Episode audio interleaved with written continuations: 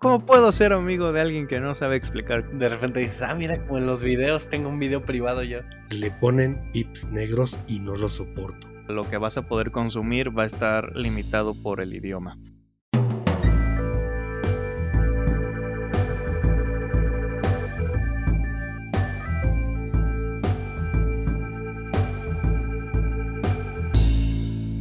Bienvenidos a un nuevo episodio de Tupid Talk, un podcast de juegos de mesa donde juntamos a tres individuos y un invitado, todos apasionados por el cartón. Los saluda Josh y como siempre me acompañan las voces del John Lennon de los Print and Play, Mario y el Paul McCartney de las ediciones de lujo, Omar. ¿Cómo están chicos? Fabuloso. Chulada, ¿eh? Qué, Encantado. Así, eso es todo, Josh, así con todo gusto andar por acá. no, o sea, te tengo que, que, andar haciendo la barba para que estés feliz en el podcast o qué? No, no, nada de eso, siempre, siempre estoy feliz. Pero pues hoy más de la cuenta, primero por esa entrada, luego por pues, lo que tenemos preparado el día de hoy. Muchísimas gracias a todos por andar por acá. Gracias, Josh, ¿tú cómo estás? Bien, bien. Este, hoy andamos aquí mañaneando. No estamos grabando de tarde como normalmente acostumbramos, así que pues acabo casi de, de desayunar. Entonces, pancita llena, corazón contento. Bien, buen provecho. Acá también. Y es que nos estamos alineando otra vez con el, con el viejo continente del otro lado del Atlántico. Omar, ¿cómo estás? Bien, todo bien, muchas gracias. Igual fascinado con la introducción. Molesto por el desayuno, ya le dije, ya le conté a Josh la anécdota. Sí, Me quedaron mal con las tlacoyas, sí. Entonces es un desayuno express, pero nada, ya listo para, entrega. para el episodio. Quedarán para la comida si llegan al rato, no pasa nada. Ojalá que sí, porque los tlacoyitos de chicharrón prensado son una chulada. No sé si lo pidieron de eso, pero si no lo hicieron de eso, están mal. Un mix. Sí, Yo, pero para mí sí es la prioridad eso que dijiste. ¿eh? De charroncito prensado con su salsa. Wow, qué cosa. Listo, Josh, pues ¿qué tenemos preparado el día de hoy?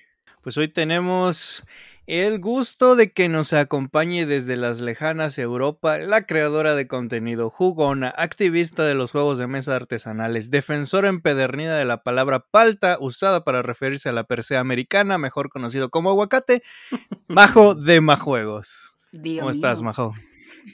¿Qué tal intro, no? Acá cerramos nomás. Lo dejamos así. Muy bien. ¿Qué tal? Hola Josh. Hola Mario.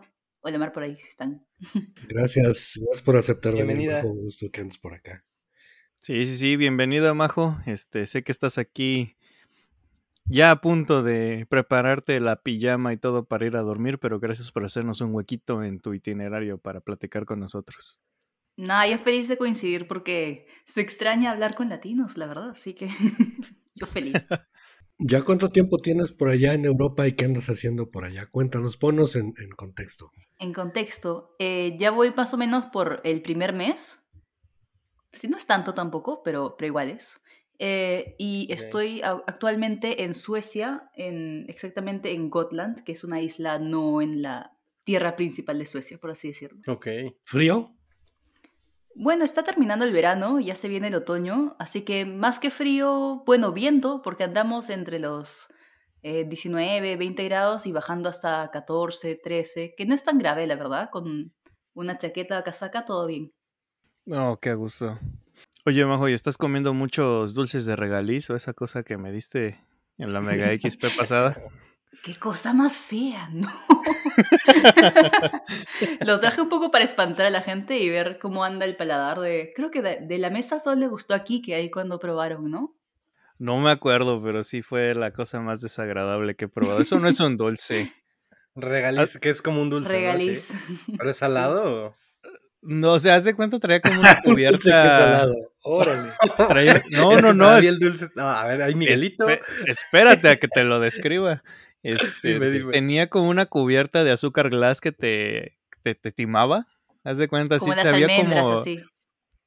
Sí, entre. Haz de cuenta como un poquito menos dulce que el, el azúcar glass que trae el pulparindo para los oyentes mexicanos. Pero en cuanto se acababa esa cosa, empezaba eh, una gomita amarga, así amarga, de que tenías que, no sé, estar amargado con la vida como para que eso te pareciera dulce. Pero Lo estoy así googleando. es. Sí, sí, sí. O sea, parece un tubito hasta negro, ¿no? Sí, sí, esa es la Eh, presentación más clásica, así como en tiritas, Ok. ¿no? Pero de ahí Sí, también la sí, meten ya. dentro de chocolate, dentro de caramelos. Y está en todos lados. ¿ah? Así como acá encuentras un paquetito de chicle o de mentitas cerca a la parte de, de cajero del supermercado, ahí te venden regaliz. Todo el año, todo el día. Dicen que está bueno para invierno porque como que el sabor es tan raro que te calienta, no sé. O más bien dices, "Mm, si esto es lo que voy a estar haciendo despierto, mejor me voy a dormir y ya te cobijas. Ya a gusto. También, también.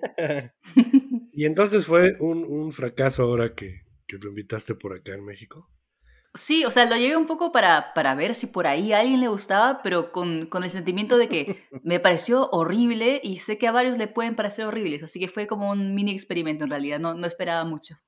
Y llega a pasar igual la comida picante a veces para los extranjeros. Aquí en México llega a ser un poquito agresiva, ¿no? O, o los condimentos en algunas partes del, del mundo. Majo se enchila si- con la catsup. No, pero tenemos que hablar del paladar errado de Josh. Josh me decía, Ah, sí, esta no. salsa no pica y la esta sí, y probaba ir al revés, y ya, no sé si me estaban engañando o qué, pero terrible. Ok. Sí, Josh, no, Josh, yo- Josh tiene pinta de que tiene ahí un, un gusto por el picante que yo tampoco comparto. No, pero o sea, ni sí, siquiera, ni siquiera fue a propósito. O sea, literal, la salsa que a mí me picaba, a Majo no. Y, la salsa que a mí no me picaba, a Majo sí. Entonces, no, no, no sé qué pasó ahí. O sea, resumen era que no le hacía caso a Josh, pero de ahí Sí, podía o sea. seguir bien. Esas cosas que pasan por la interna- internacionalización de los gustos y la, y la cocina. Tengo entendido que fueron por ahí a comer taquitos, ¿no? Donde habíamos ido un día antes, este Josh. Sí, ahí mismo. Y justo el guacamole que según yo no picaba fue lo que enchiló a Majo. Y yo me lo eché como Ah, pensando mira. que era guacamole, pero más aguado. Y dije, ah, qué rico, falta. Porque tenía que decirlo. Y no, me morí. Porque sí, no, no tuvimos el gusto de coincidir cuando anduviste por acá. Sabíamos que venías con, con todo el grupo de amigos de Sudamérica, etcétera, pero por alguna razón eh, eh, no pudimos coincidir. Nos hubiera dado muchísimo gusto saludarte personalmente, pero pues siempre está ahí el cariño que, que te transmitimos a través de, de Josh y la amistad que has, han tenido con él. Y pues bueno, retomando ahorita la onda de que andas allá en, en Europa, en Suecia, en Gotham, no, ese es el de Batman, ¿no? ¿Cómo se llama? Gotland.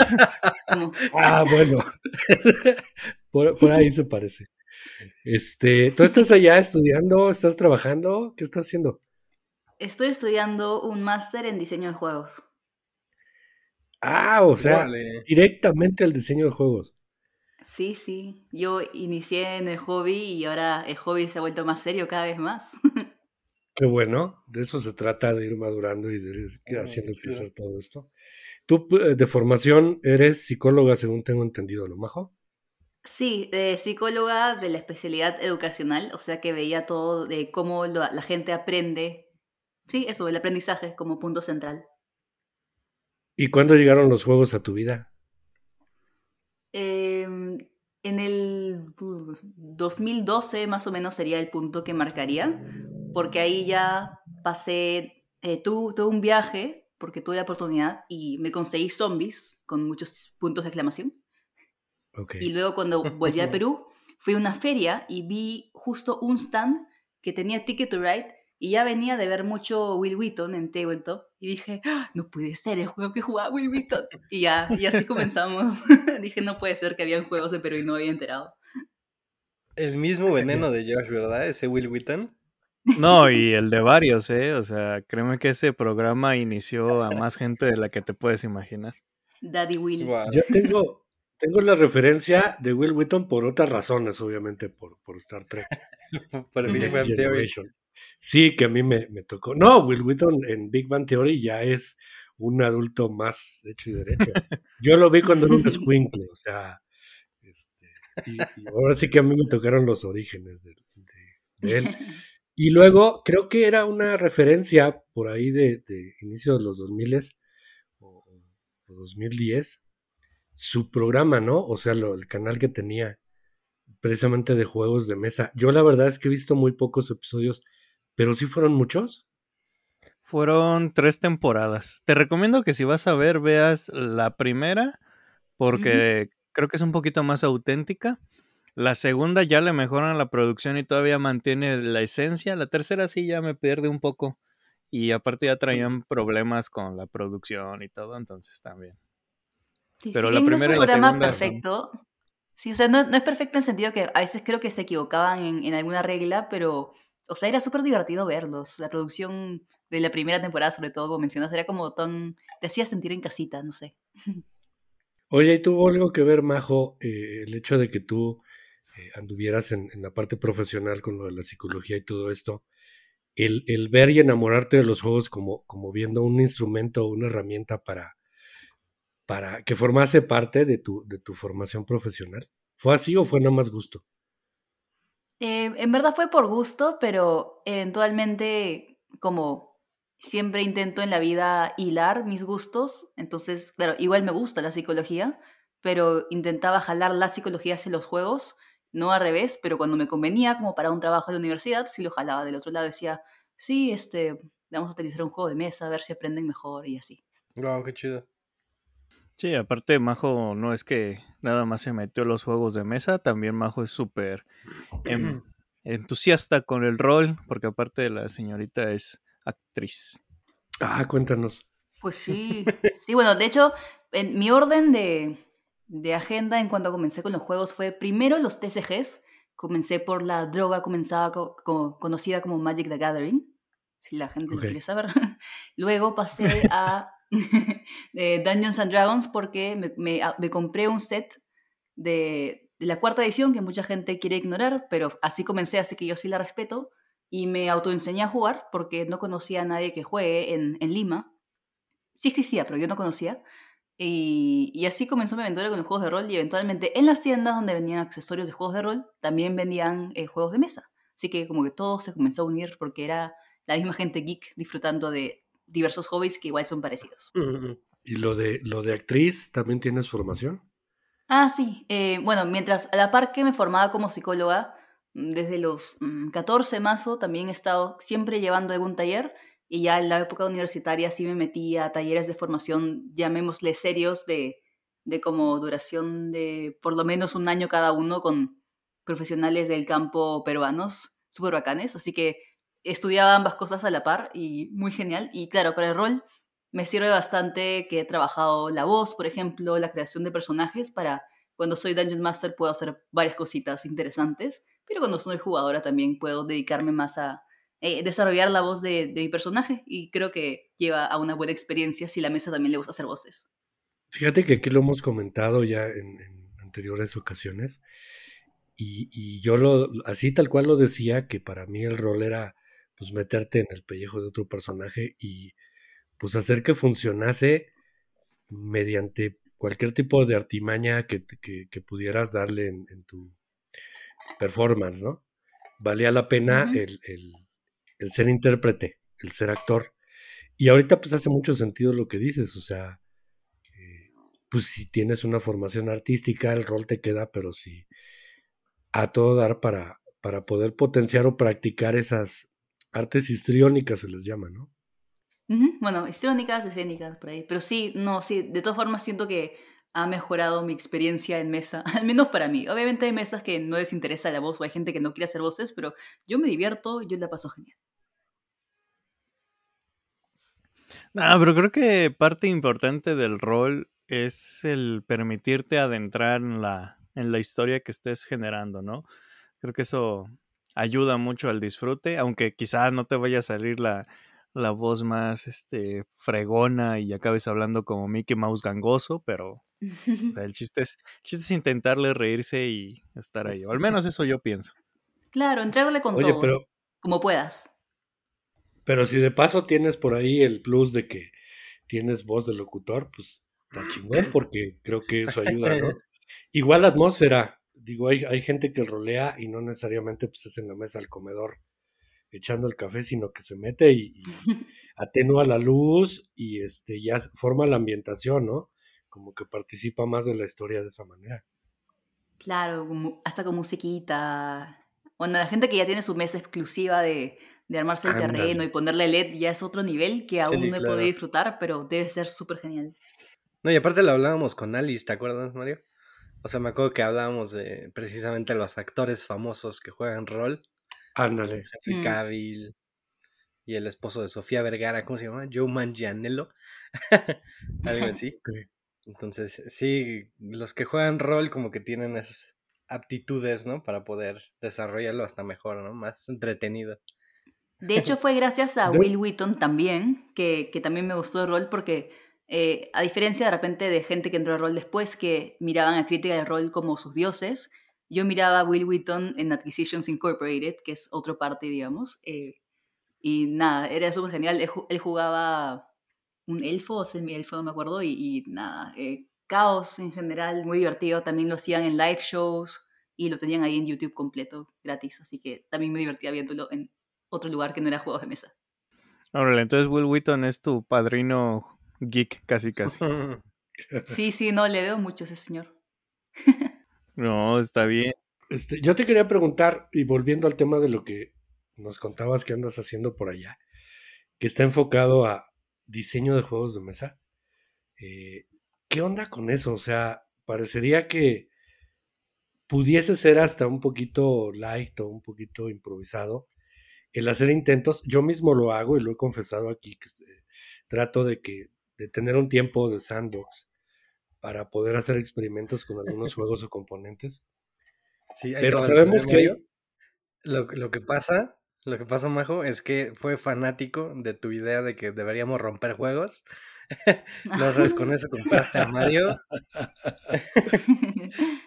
porque Sí. mucho comparte de eso. Y digo, no solamente por la necesidad de encontrarle algo, sino por el afán de experimentar. Eh, siempre, yo, yo soy una persona que me gusta buscarle tres pies al gato, como le dicen por ahí, pero poniéndole capas, sin desacreditar, es decir, está la capa artística y está la capa del tema y está la capa de los mecanismos y está lo que tú quieras, ¿no? Y luego está la experiencia de juego en donde tienes un rival y en donde eh, tú tienes ciertas sensaciones y si eres competitivo o no, y etcétera, ¿no? Pero todavía a mí me gusta ponerle otra capa, el, el- el famoso if, ¿no?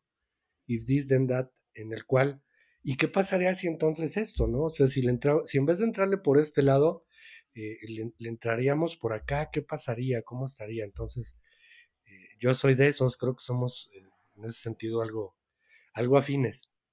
Y eso me lleva a Pues- continuar la, la- la pregunta. La aventura. Eh, esa parte ya profesionalizada, esa parte ya bien, bien metida hasta los huesos de, de, hacerte experto o de conocer cómo, cómo es la, la, eh, la realidad del diseño de los juegos de mesa, cómo es, ¿qué te, qué te llevó a Suecia? Ese es el resumen de la pregunta.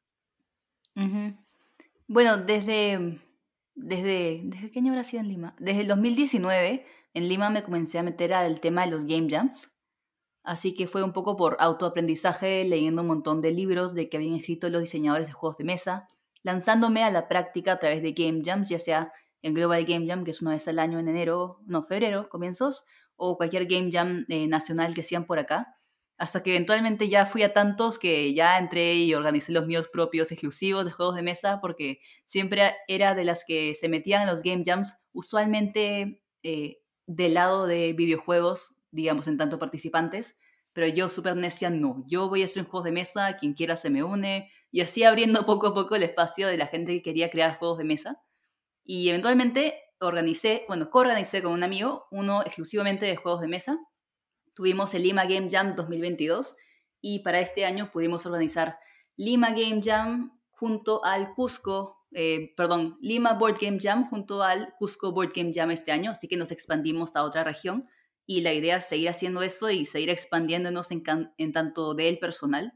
Así que muy feliz de haber como abierto esos espacios para que la gente vaya probando. También pensé que aprender herramientas de diseño de juegos, porque es un máster de diseño de juego en general, ¿eh? no es específico de juegos de mesa, pero en este punto, por ejemplo, sí andamos haciendo eh, tareas que incluyen hacer, hasta ahora hemos hecho dos juegos de mesa, eh, eventualmente hay gente que tiene expertise en programación y puede hacer videojuegos, también se puede hacer juegos de rol, hay cursos de cómo los juegos transforman a la persona, a la sociedad, eh, cosas más teóricas.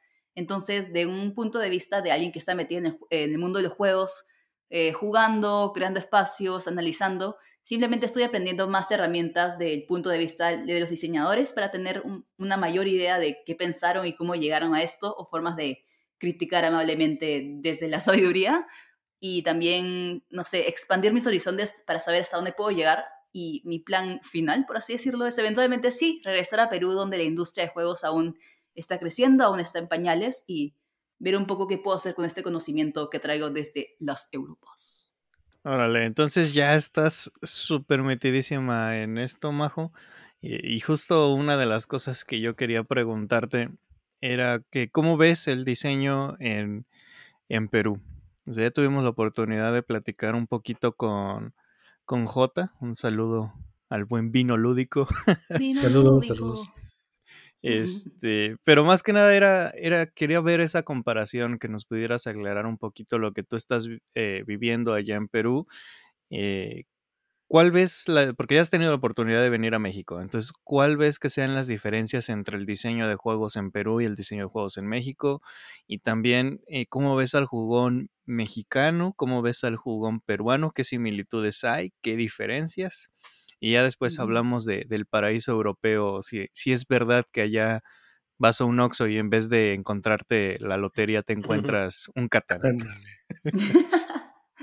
a ver, a ver, vamos, vamos en orden de repente. Em, con las oportunidades que he tenido de ir a la, a Mega, que han sido exactamente dos veces y espero que más en el futuro, eh, algo que veo definitivamente como similar con Perú es que, y creo que es cosa también de, de Latinoamérica es que quizás lo que más se vende, más se juega, van a ser estos party games que, que no me gustan mucho en realidad, que tipo Card Science Humanity. Mucha gente comienza con, con esos jueguitos así baratos, fácil de hacer y fácil de copiar, la verdad, porque muchos copian, lamentablemente. Y de ahí van creciendo hacia parties. Eh, en general, juegos rápidos, juegos fáciles. Y un poco por ahí está la nueva movida, la nueva ola de de jugones y jugonas del lado eh, de Perú, pero que también he visto por ahí eh, en México un poco. Y lo cierto es que en México siento que los jugadores de, nicho, los más expertos, o sea, la gente que le mete más a los euros, la comunidad es más grande visualmente en México que la que hay en Perú, pero también es porque la gente en Perú que juega más euros eh, juega en su casa y no va a espacios públicos. Entonces, por ejemplo, en eventos como el Lima Juega, no estaba dirigido a gente súper jugona de euros, entonces tampoco había tanto espacio para eso y no sabría eh, decirles el número, pero simplemente no, no así que como que no, no había esa data.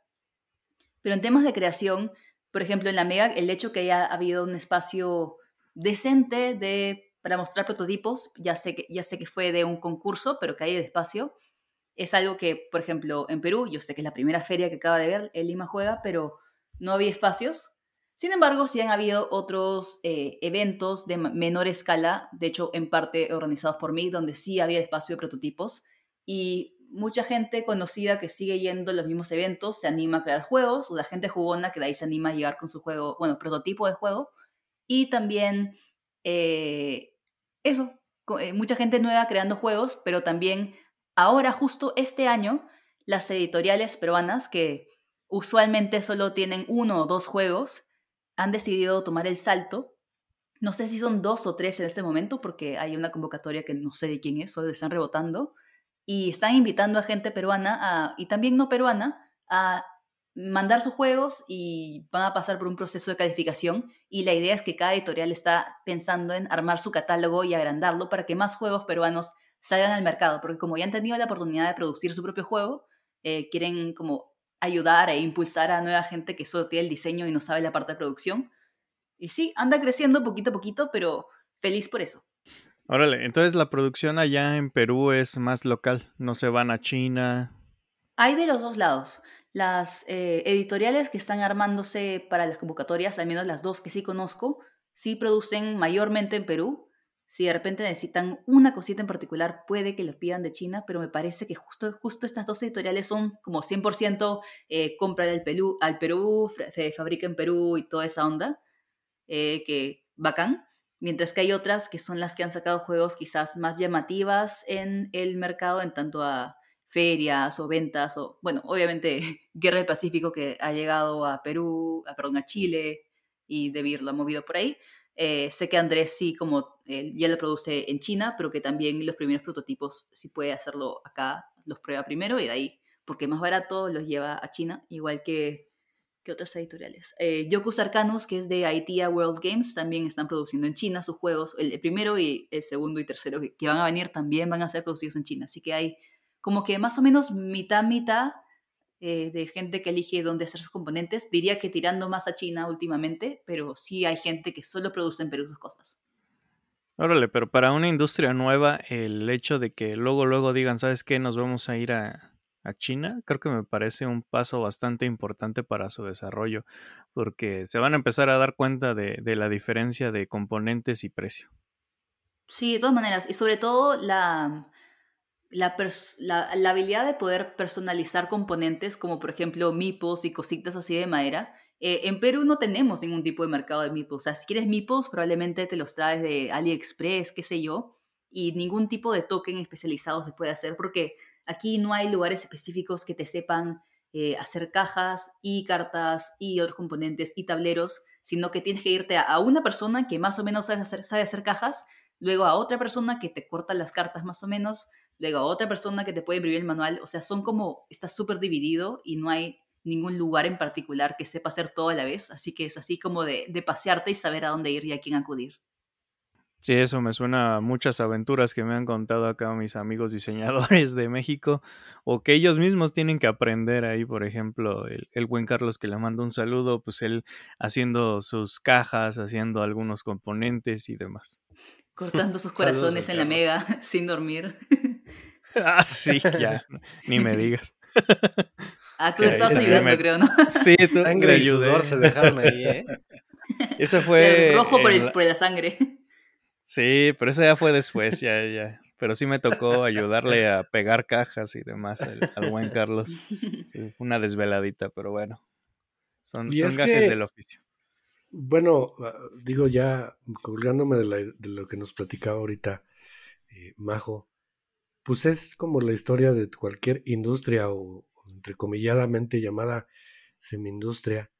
Cuando no tienes, pues ni la experiencia, ni el dinero, ni las ganas, ni el empuje, ni las iniciativas, tanto de, los, de las personas como de los gobiernos, para llevar este hobby a lo que debería ser en realidad, ¿no?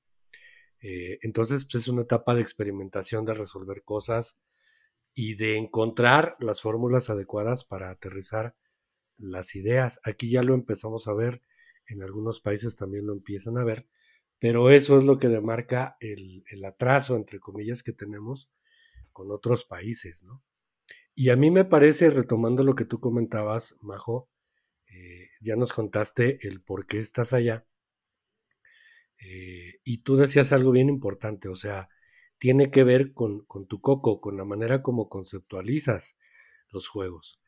Eh, tanto tiene que ver con el diseño propiamente, pero también tú hablabas de hacer crecer la experiencia, hasta para destruir los juegos o madrearlos o, decir inteligentemente encontrarles cosas, ¿no?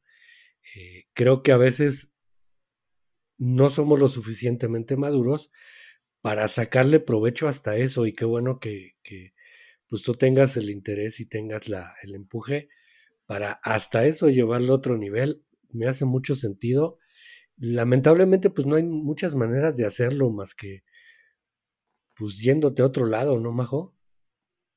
Sí, o sea, no, no hay muchas especializaciones en, en Latinoamérica eh, con respecto a los juegos, ¿no? Fuera de autoenseñarte.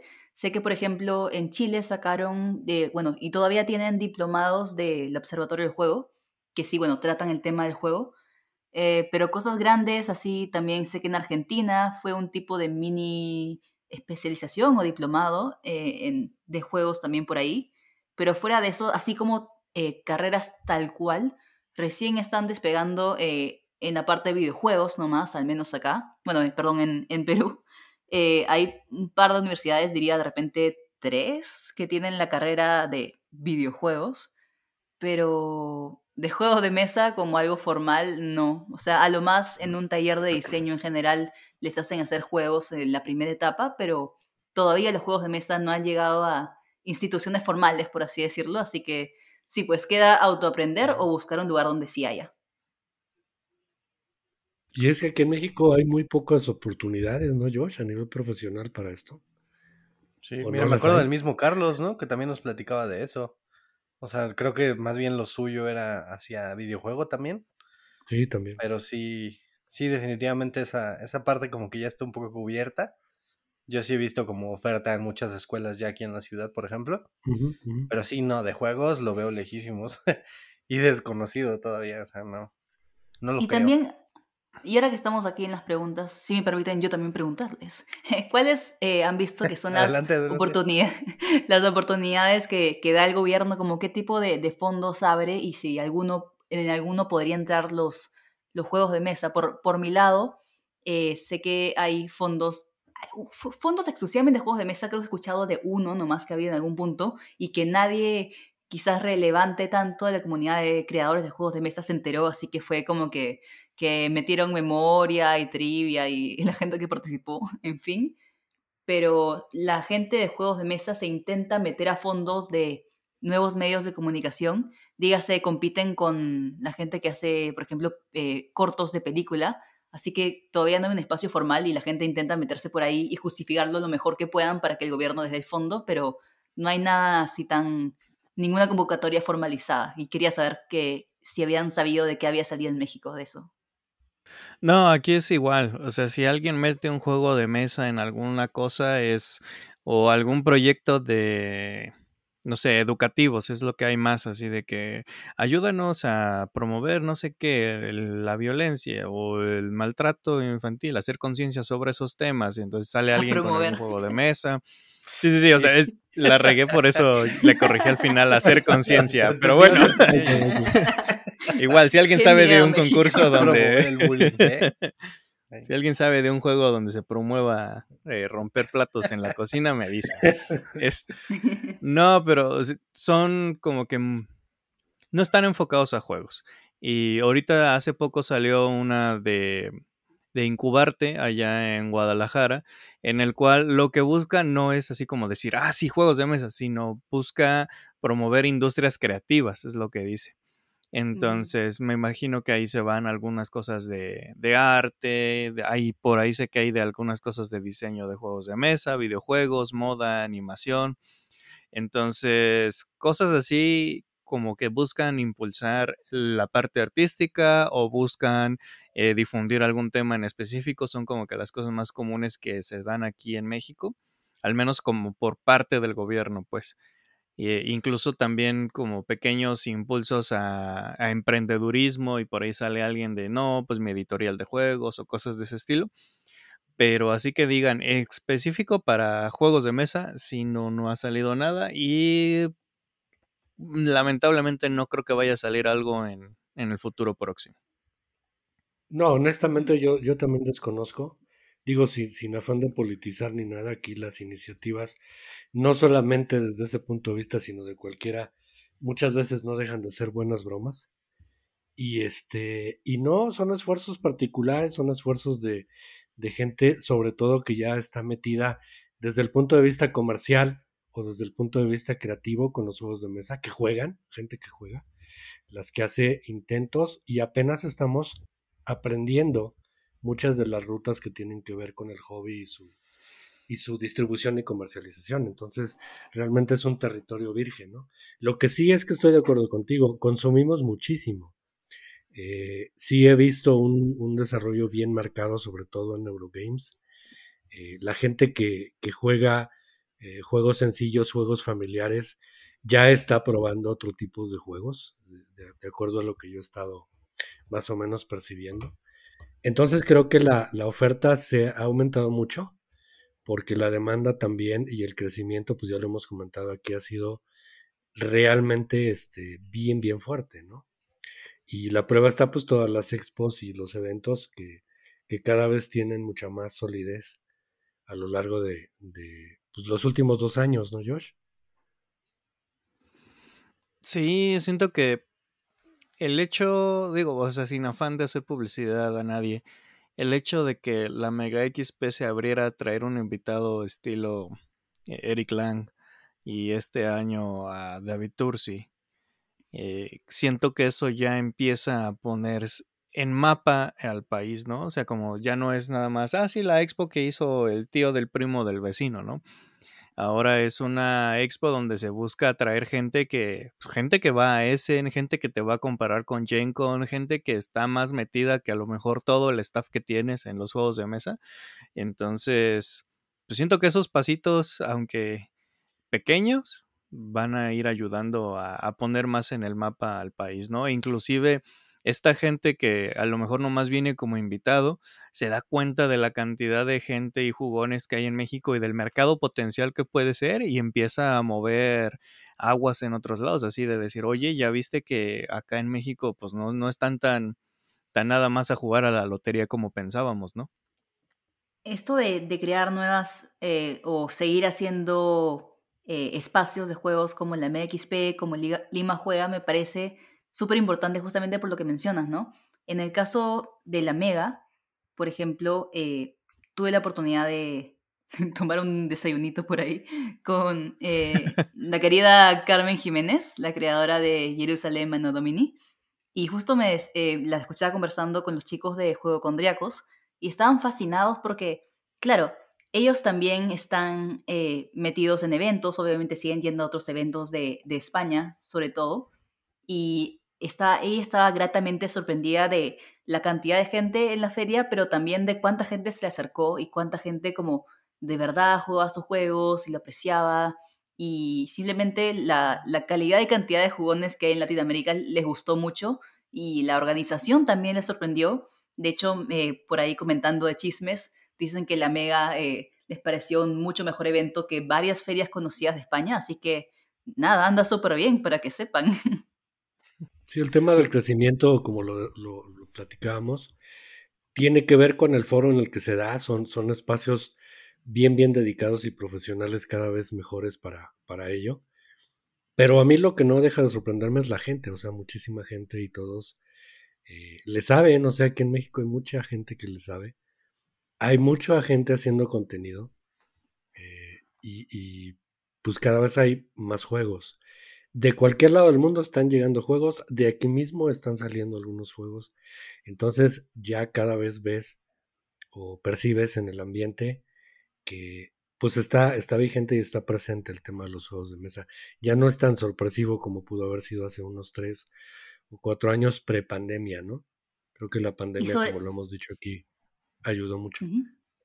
Sobre todo alianzas como por ejemplo el hecho de que la distribuidora Mar Lúdico tenga sede en Perú, tenga sede ahora en, en, México, en México también, y también, bueno, la tienda eh, Día de, que también se relaciona con Mar Lúdico, haya también en, Ecuador y que se siga expandiendo, implica que sé que han firmado ahí contratos en la Mega justo eh, eh, Los Escalante, Carlos y no me acuerdo quién más, eh, firmaron acuerdos con Marlúdico para que los juegos mexicanos puedan llegar a los diferentes lugares donde también distribuye Marlúdico, así que yo creo que vamos a estar viendo los juegos de ellos en, eh, en Perú prontamente y idealmente también viceversa, ¿no? ¿no? No tengo los datos de qué juegos de Perú les llaman más la atención, pero creo que la idea es esa, colaborar entre lugares a los que ya llegan a distribuir, ir moviendo las cositas de Latinoamérica para que no se queden solo en el país y no solo los conozca yo yendo a la Mega, sino que lo encuentren en la tienda de la esquina, ¿no? Que es un poco la idea de que moverlo entre latinoamericanos, mover nuestros juegos, porque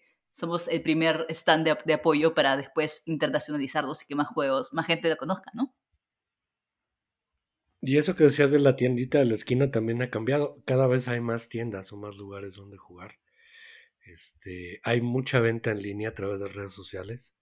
Hay tiendas en línea, que no son tiendas físicas, eh, te consiguen los juegos, te venden los juegos hay mercados de segunda mano, hay muchísimo ya, eh, mucha circulación de material lúdico, entonces está muy padre. Y lo que sí decías de, de Mar Lúdico, un saludo a José, eh, que también ya nos acompañó aquí un par de veces en el podcast. El buen Pepe. Pues es menuda chamba, o sea, hay un esfuerzo bien, bien, bien fuerte. Eh, obviamente, primero por hacer dinero, claro, pues esto es un negocio pero también amablemente pues se involucra con, las expos, con la gente, con los creadores de contenido, este, dando información, eh, platicando, apareciendo, y creo que ese tipo de iniciativas son las que pues vienen a darle todo el empuje necesario. Sí, son cosas necesarias porque pues si mismo Latinoamérica no se apoya entre todos, pues ¿qué estamos esperando? ¿Que llegue otro, otra vez España nos, nos descubra? Pues no, ¿verdad? Oh, sí. ya, ya tuvimos experiencias de, de intercambios de, de oro por espejos, entonces mejor ahora nos toca darles el espejo y que nos den el oro, ¿no?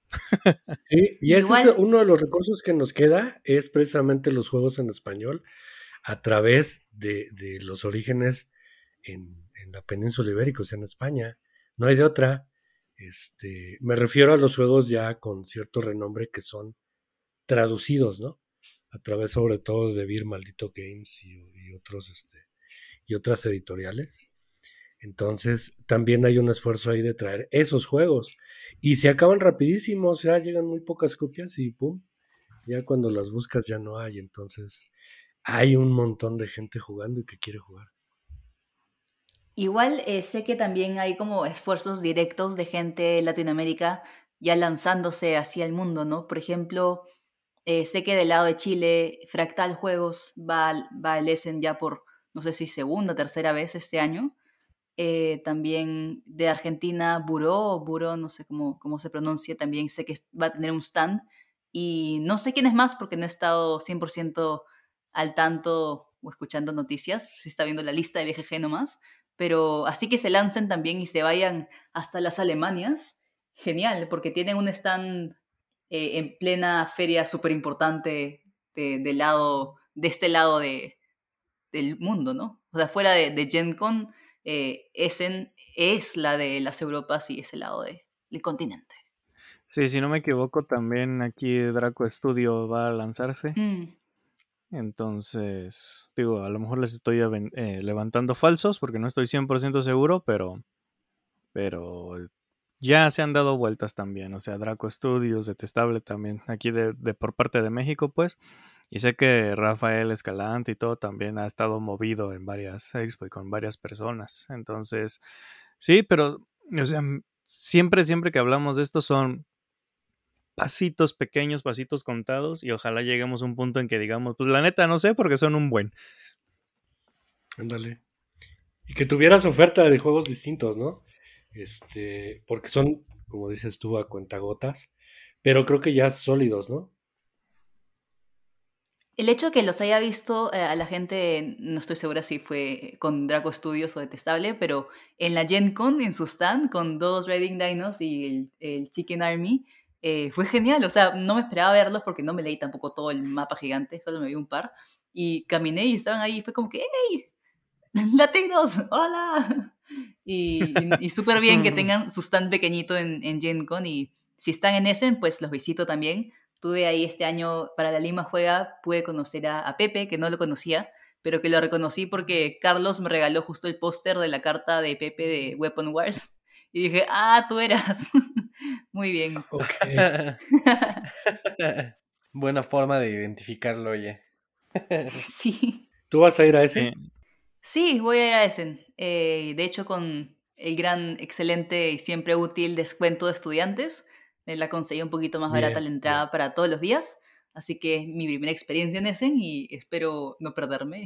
Lo, lo único malo es que, si bien sí conozco a gente que está yendo, estoy yendo personalmente como sola, sola, así que ya encontrarme con gente va a ser un poco más difícil y ya, ya verán en mis aventuras a ver si me encuentro con, no sé, con la gente de, de AP Juegos que está yendo, no sé quién más está yendo, pero bueno, la gente Fractal que sí los voy a visitar y la gente de Devir que ya son como familia, obviamente voy a pasar por su stand y saludar, pero fuera de eso, si alguien va a stand y escucha esto, avísenme, escríbame, gracias. Dile a Carlos que se ponga en contacto porque el chaval va a ir también. ¿Carlos, Carlos? Carlos, Carlos. Oye, no sabía, qué bien, ahora le escribo. sí, sí, sí, y tiene, bueno, tengo cierto crédito con él para ahí algún recuerdo que me vaya a traer de ese. Entonces, sí, lo tengo, bien checadito, ¿eh? Le, quiero hasta manejar la agenda, pero no se deja. claro. Ay, ay, ay. Un saludo, un saludo también a Carlos. Seguramente vas a coincidir con, mucha gente. Esa es otra buena noticia, que este, pues que cada vez hay más asistencia de, latinos, de gente de habla hispana, de gente europea que habla español, entonces pues no hay, no hay, no hay posibilidad de que no encuentres a muchos buenos amigos. Y Igual. pues hablando exactamente de, la experiencia de Essen, ¿es la primera vez que vas, Majo? Sí, eh, quería agregar una cosita, un paréntesis, que me contó Omar de Perú Juegos de Mesa, que fue el año pasado, y claro, él no maneja tan bien el inglés, entonces en su caso fue un poco difícil la experiencia porque varios stands para jugar, sobre todo hacer demos, le pedían, ok, hablas español, yo también, pero necesito que me, consigas al menos a cuatro personas que, que, hablen español, que quieran escuchar la explicación, porque para ti una sola persona no la hago. Entonces, eso está complicado. Sí, claro. Está muy mal eso. O sea, la verdad es que está muy mal. Digo, no tengo otra, otra reacción a esto que me has contado. Pero pues hay que ser también eh, o entender cómo, cómo se mueven las cosas. Hay pocos tiempos, hay pocos espacios. Y es, eso es algo que también quería eh, conocer tu punto de vista. ¿Es necesario el inglés en este hobby, Majo? ¿Cómo ves tú? Yo creo que si quieres estar al día con las novedades, probablemente sí, porque las cosas en español, primero que se, se demoran en traducir, luego llegan siempre primero a España y luego tienen su lag en llegar a Latinoamérica o eh, en general. Entonces, si, si ya sabes inglés, puedes ir adelantándote conociendo de juegos a través de los videos de la gente que hace reviews en inglés, a ver si te provoca el juego en vez de estar esperando todo este proceso hasta que de repente un creador de juegos de, de, contenido que hable de juegos de mesa en español recién le haga una reseña. Eh, siento que si eres de quienes quieren saber las cosas en el momento, te estás perdiendo de mucho si no puedes manejar el inglés, lamentablemente. Y sobre todo para ferias internacionales, eh, con el inglés te manejas bastante bien. Eh, con invitados, por ejemplo, por ejemplo, en la Mega podías conversar con Eric Lang si, si hablabas inglés, por supuesto. Y, y pues va a ser así en general con cualquier invitado internacional que no venga de España, claramente, o de algún país de Latinoamérica. Entonces, recomiendo clasecitas de inglés si, si quieren conocer más del hobby de repente o adentrarse o estar ahí por delante en la frontera de exponer para gente en español, tienes que primero conocer inglés. Fíjate, quiero permanecer un poquito en este tema. ¿Tú cómo ves, Omar? Eh, pues ya tuviste la opinión de una políglota, como lo es Majo. y, y yo en mi experiencia, fuera de que todos los que tenemos casi nosotros son en inglés y entonces tengo que explicarle a la demás gente qué significa cada cosa, creo que si, si quieres ya meterte más en este hobby, sin lugar a duda, si no lo tienes, vas a terminar aprendiendo un poco, ¿sabes? o sea, creo que es el lenguaje del que siempre hablábamos de palabras claves, o sea, como must o discard o lo que sea. Eh, al, final al final de los tiempos te van a caer y lo vas a entender. Pero vaya, sí, definitivamente sí es como algo muy necesario, no solo para los juegos, sino ya, ya para muchos medios en los que quieras estar al día, como decía Majo, pues sí es, vaya, una herramienta bastante útil. ¿Tú cómo ves, Josh? Ay, ay, ay. Mira, eh, yo creo que porque en estos momentos el inglés es el idioma universal, o sea, el que necesitas saber mínimo para comunicarte en varios países. O sea, el hecho de que algunos juegos, eh, eh, por ejemplo, me va a llegar el jueguito de Leonardo da Vinci, el Codec Leicester. Es un editorial, si no me equivoco, y corro el riesgo de equivocarme muy gacho, pero el instructivo viene en chino o coreano, no me acuerdo cuál de esos dos, y en inglés. O sea, y veo muchos editoriales eh, alemanas que traen el instructivo alemán, inglés. O, y a lo mucho francés. O sea, ya es raro de repente cuando meten el portugués y más, todavía más raro cuando meten el, el español, ¿no? No, sí, olvídate. sí, sí, hay algunas ediciones que lo traen.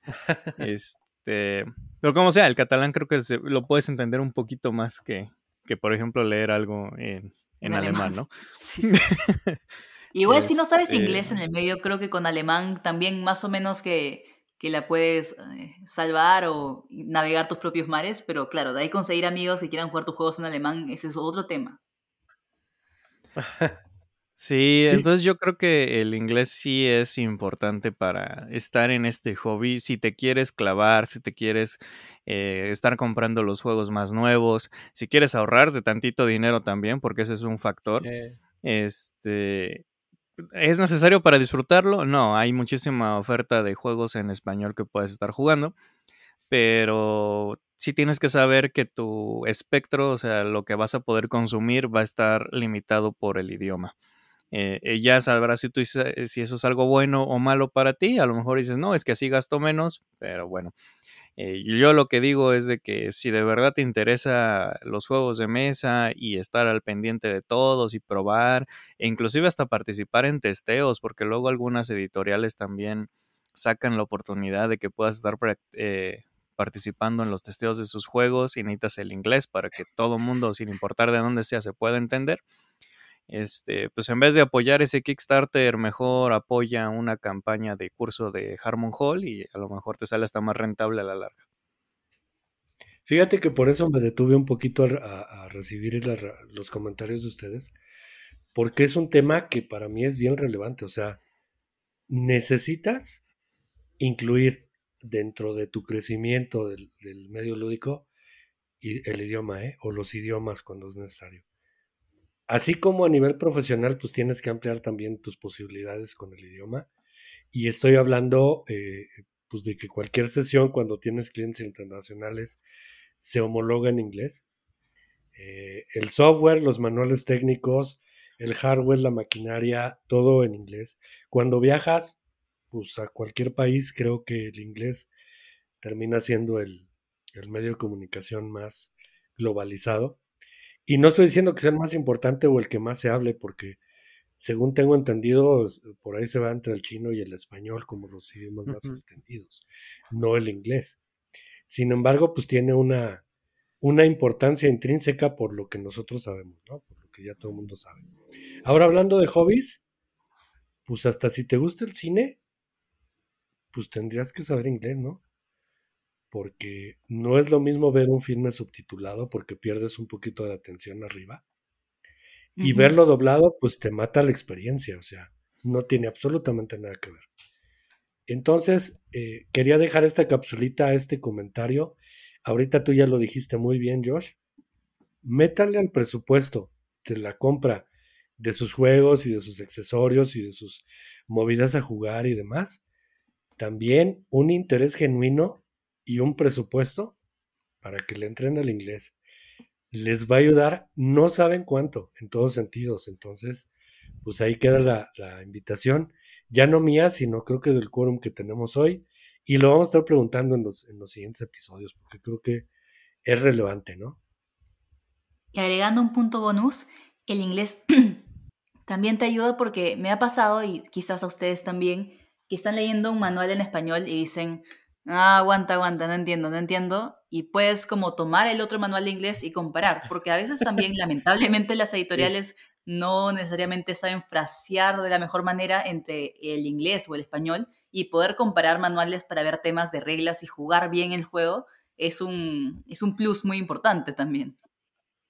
Sí, les voy a contar una anécdota que me pasó que recientemente eh, yo cuando quería aprender a jugar Bitoku, bueno, el manual tiene sus cosas que digo, Santa Madre de Dios, no sé qué estaban pensando cuando estructuraron el manual, pero aprendí a jugarlo con el manual en español y después dije, bueno, voy a, voy a probar el solitario. ¿Cómo traduces Yokai, Josh? No, o sea, no, no es eso los problemas que tiene ese manual. Puedo darte un episodio completo de todos los problemas de ese manual y de otros más.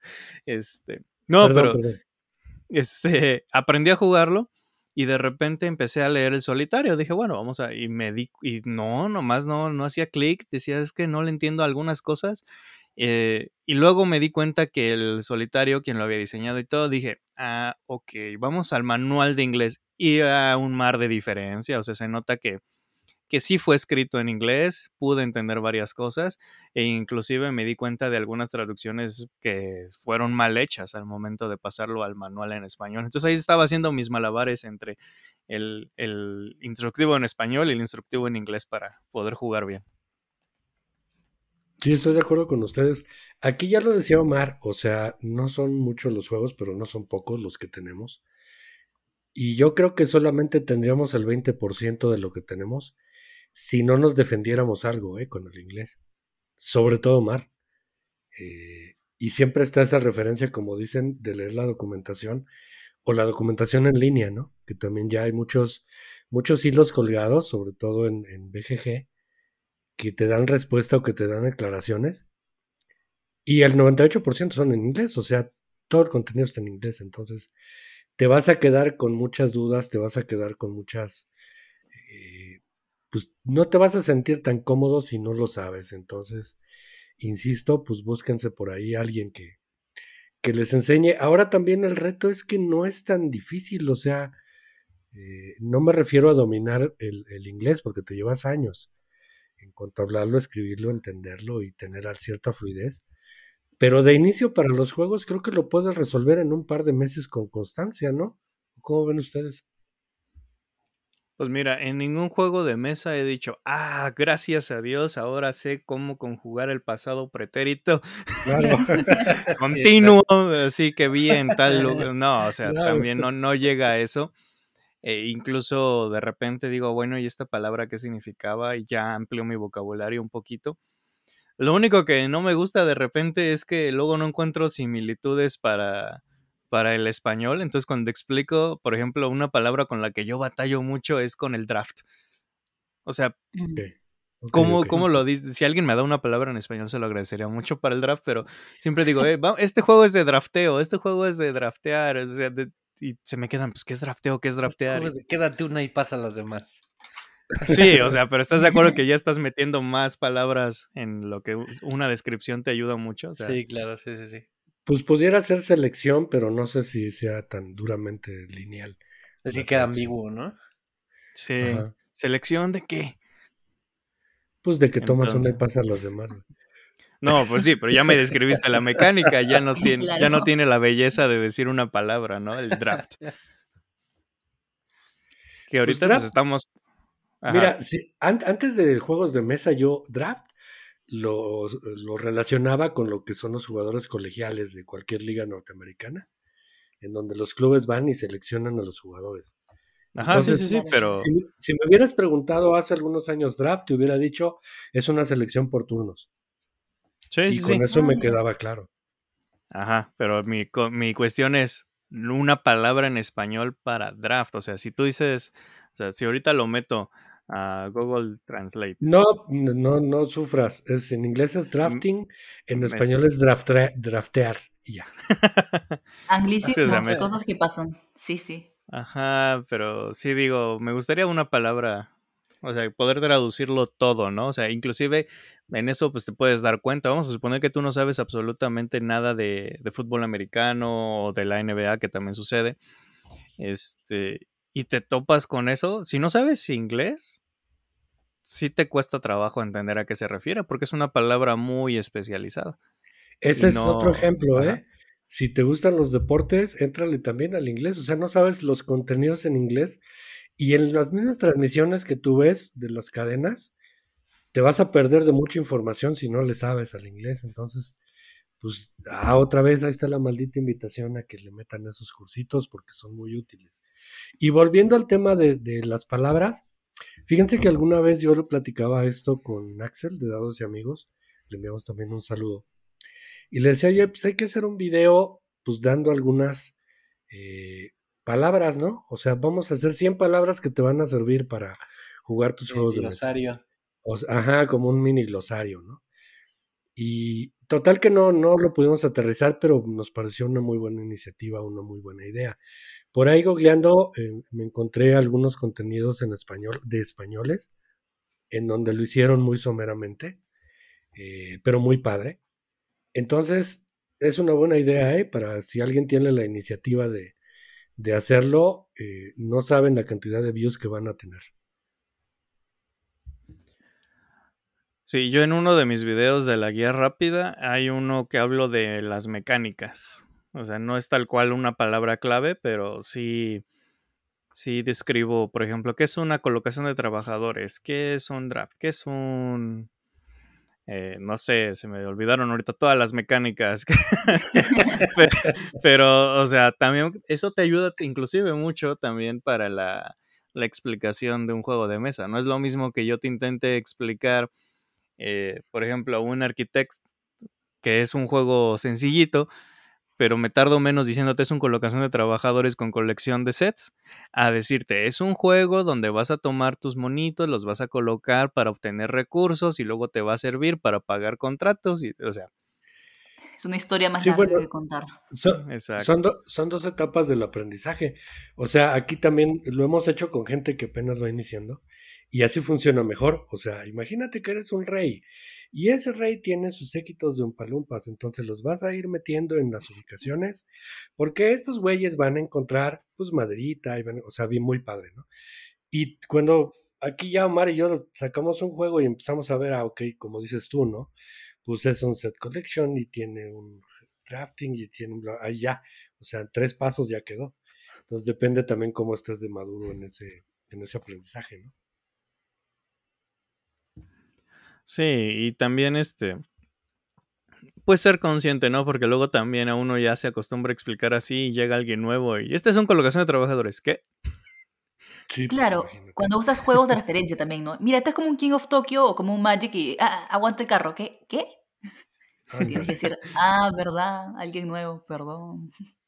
Sí, sí, tampoco espantarlos de que crean que tienen que tomar un curso propedéutico para poder aprender a jugar juegos de mesa, ¿no? Pero Mira, es que es como en todo, o sea, necesitas pegarle al, al aprendizaje, cabrón. O sea, si quieres dar pasitos, pues da uno y luego lo repite las veces que sea necesario, güey. Así vas a llegar a un lugar. A veces creen que son como saltos mortales, ¿no, güey? O pinches brincos de, ah, es que me va a costar mucha lana, o le voy a invertir mucho dinero. A ver, no, güey, al siguiente día siéntate y aprende tres cosas, güey. Luego al siguiente otras tres y así te vas. Entonces, es la, es la iniciativa que tengamos todos para poder, como te digo, eh, hacernos un poquito más profesionales en lo que hacemos. Porque es eso, ¿eh? Hacerte profesional como persona, con tu producto, que eres tú, tú mismo, ¿no? Igual con, con buena actitud y esfuerzo, y sobre todo amigos, amigas que quieran de verdad jugar el juego, eh, temas como la, la barrera de idioma se pueden pasar. Con algunos juegos, obviamente, ¿no? Pero por mi lado tengo la experiencia que, si bien muy agradable que me regalen juegos, eh, mis padres tuvieron la idea de comprarme juegos cuando se fueron de Tour de Europa hace unos años, justo en la parada en Francia. Entonces, tengo Spirit Island, Sagrada y Dice Forge en francés en mi casa, y obviamente quería jugarlos, así que he sentado amigos, algunos que juegan y algunos que no, con un juego con cartas en francés. Y yo decía, ah, no te preocupes, solo acuérdate que de ga es daño y, así como que les iba lanzando vocabulario. Y, y lo jugaron, ¿ah? Y no manejaban francés y normal. Fue muy divertido eso, la verdad. Oh, je ne sais pas croissant. Ah, croissant, oui, Bueno, y tuviste suerte de que dos de ellos fueron. Digo, creo que Dice Forge no tiene texto, ¿sí? Y se agrada un Bueno, el manual, digamos, claro. O sea, yo sí, como yo sí me lo manejaba, me leí el manual y normal, pero eh, bueno, Sagrada, las cartitas estas de, de, poder, no me acuerdo cómo se llaman, las herramientas, la explicación sí está en francés y así. Pero como solo son tres, simplemente las tres que salían me paraba a explicarlos y el resto ya, bueno, lo decía en español, claramente no en francés. Oigan, sí, yo, sí tengo mi, yo sí tengo mi, mi trauma con eso cuando alguien me pregunta, oye, ¿y es dependiente del idioma? Yo así de, pues, el manual está en inglés, no sé, o sea, no sé qué decir en esos casos, o sea, se refieren a, qué tanto texto hay en las cartas, qué tan, o, realmente qué tanto inglés tengo que saber para poder jugarlo, entonces sí, entonces esa pregunta siempre me conflictúa porque quiero decir, pues, pues sí, sí es dependiente del idioma porque si no sabes inglés no puedes leer el manual y por lo tanto no puedes jugar, pero puedes ir a la BGG y buscar el instructivo en español, pero no lo vas a poder encontrar porque... Porque está en pues, inglés. Está en inglés la BGG. entonces, sí, entonces, no, entonces... Sí, no, no, vicioso. Siempre, me, me conflictúa un poco, ¿no? Entonces, y lo que hago siempre es, digo, pues en los componentes no hay texto. Claro. Sí. O como hay solo tres cartas con texto y tú, ah, bueno, se, se puede manejar. Los aventureros lúdicos, por ejemplo, que es un canal peruano, lo que hacen es los juegos que no han llegado aún en español, ellos se toman el tiempo de maquetearlo en español y le pegan su papelito encima de la carta en español para poder jugarlo con gente, que me parece toda una labor y nada, bien por ellos que se toman el tiempo de hacer eso. No, sí, esas personas merecen eh, un lugar en el cielo, eh, lugar que no voy a ganar yo nunca, porque ah, la verdad, o sea, tardo menos consiguiendo un amigo que sepa inglés que tardo maquetando todo. Entonces, no. Y es que depende también si es información pública, ¿no? O sea, no pasa nada si tienes alguna información ahí que tú les estés interpretando a cuando la tienen en su mano. O sea, tú ves cómo ven las cartas y pues cómo, cómo les ayudas, güey. A ver, déjame ver tus objetivos personales y yo te explico. Pues, claro. Sí, está, está cañón. Sí, sí me ha pasado y hay veces que, o sea, con amigos que no dominan al 100 el inglés y que de repente alguna palabrita se les, se les cuatrapea o la interpretación de una carta, es así llegamos a un punto de que le digo, a ver, es, intento como que no que me, lo, que me enseñe el objetivo, sino eh, qué cosa estás buscando en el sentido de algún, este, alguna zona en el tablero o algo, ya si de plano no, digo, ¿sabes qué? O sea, pues ya enséñamela, o sea, ya. En el peor de los casos. Pretendes que no lo viste. no, Ajá, Me olvido que estás buscando ovejas a pesar de que puedo ir a bloquear que consigues ovejas, ¿no? Entonces. Y es una realidad que existen juegos que, nunca existieron en español, ¿no? Por ejemplo. Y que nunca van a existir. Y que nunca van a existir, claro. Entonces, pues también tienes que darle chance. Sí, sí, sí. Así es. Es como si quisieras este, jugar varios juegos que salen en Japón. Hay muchos que nunca van a estar ni siquiera en inglés. O sea, eh, y pues ahí está la barrera del idioma, ¿no? Viéndola desde otro, desde otra perspectiva, con otro idioma, por si algunas personas no quieren el inglés, pero bueno. Siempre un idioma te abre, te abre un mundo de posibilidades. Sí, te deja hasta más tranquilo en cuanto a opciones, ¿no? O sea, si no le busco por acá, e, es más para una navegación normal en, internet, en la web, este, te sientes más cómodo y te da cierta tranquilidad. Hay gente que, que pues no, se, se, ha negado esa oportunidad por muchas razones. Este, y creo que no, no estaría mal que los que medio le sabemos, pues apoyemos y le demos este, pues un empuje y un, un, poquito de alimento a las ganas de esas personas, pues porque quieren jugar, ¿no? Quieren ver, quieren participar y a veces, pues no se puede, por, por mucho que, que, les tengamos paciencia o no. Pero cuando se pueda, pues adelante, hay que, hay que ayudarlos. Empecemos con ese manualito, con ese glosario. Creo que con tres hojas de terminología que les dejemos de tarea a nuestra mesa de juegos para que se vayan aprendiendo a la semana cosas. Eh, van a ver que al cabo de un mes van a estar jugando en inglés sin bronca ni el ni cuando les mando videos con con tutoriales lo toman en cuenta, Mario. Ni cuando estoy explicándolo me prestan atención al 100. No, no, no. Cambio de mesa, cambio de amigos, cabrón, o sea. Pues es que ellos, ya le saben jugar a varios. Pues, nada más, nada más se niegan Oye, punto, Sí, punto aparte, eh, me pareció algo que tenía que mencionar. Eh, el, el, la vez que, nos, que jugábamos en la Mega, como después o en la misma mesa, no saben la presión que es explicarle un juego a creadores de contenido. es otro nivel, no es como no es cualquier persona, es gente que, que hace reviews, que hace tutoriales y tú ahí explicando lo mejor que puedas diciendo, espero que apruebe mi explicación. Y todo, todo eso pasó ah, por mi cabeza la noche que fuimos a Raven Fox y les expliqué Colt Express. Yo como, ay Dios mío, espero que entiendan, si no me van, a dejar de seguir. y no van a ser mis amigos tampoco. no sé. Así de, ¿cómo, ¿cómo puedo ser amigo de alguien que no sabe explicar Colt Express? ¿Qué, qué No, no es cierto, Majo. no, no es mejor cuando ellos te hacen el tutorial a ti, ¿no? de repente dices, ah, mira, como en los videos tengo un video privado yo. Claro, Es que son cosas diferentes. O sea, no necesariamente porque te gusten los juegos y juegues bien, lo expliques bien. Ah, sí. Yo, yo conozco gente que también los explica bien padre y ya cuando los ves jugar así como que no, no los ves tan hábiles. O sea, se vale. y al revés, yo conozco algunas personas que, que te, te, juegan increíble un juego y cuando les pides que te lo expliquen, te hacen bolas, no saben ni por dónde empezar y es un caos. Sí, y es más, yo conozco gente que hace videos de juegos, reviews o con pequeñas explicaciones y lo hace mal y luego te ves 17 comentarios, oye amigo, te equivocaste, en minuto 10 dijiste que eran rojo, azul y verde y no, güey. O sea, no sé, güey, o sea, hay de todo y, tenemos que ser o tener la aceptación de que todos tenemos la, pues el riesgo de equivocarnos en algún momento, pues le damos para atrás, lo aclaramos y le damos para adelante, o sea, no pasa nada, la cosa es convivir y pasarla bien. Entonces no te preocupes, Majo, pues total, si no se te da una buena explicación, o si simplemente los fulanos que están ahí no te entendieron, pues es su problema, no es el tuyo. Pues sí, pues sí. Y luego que ese Colt Express es tan sencillito, pero tiene la mecánica esa rara del deck. No me acuerdo cómo se pone el deck al revés o, tiene que estar en cierto orden o algo, algo pasaba con el deck ahorita no sí, que montas la, carta boca abajo y de ahí recién revelas a ver qué pasa. Era como, ¿cómo se llama? Eh, planificación de acciones. No, no era, no era eso. Algo, algo por ahí. La mecánica se llamaba parecido. Era como entre programación y demás, pero en conjunto, ¿no?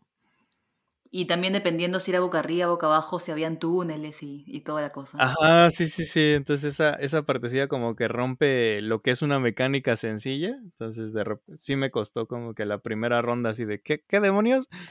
Era plan, síganme y jueguen y ahí van a entender lo que queda. Sí, sí, sí.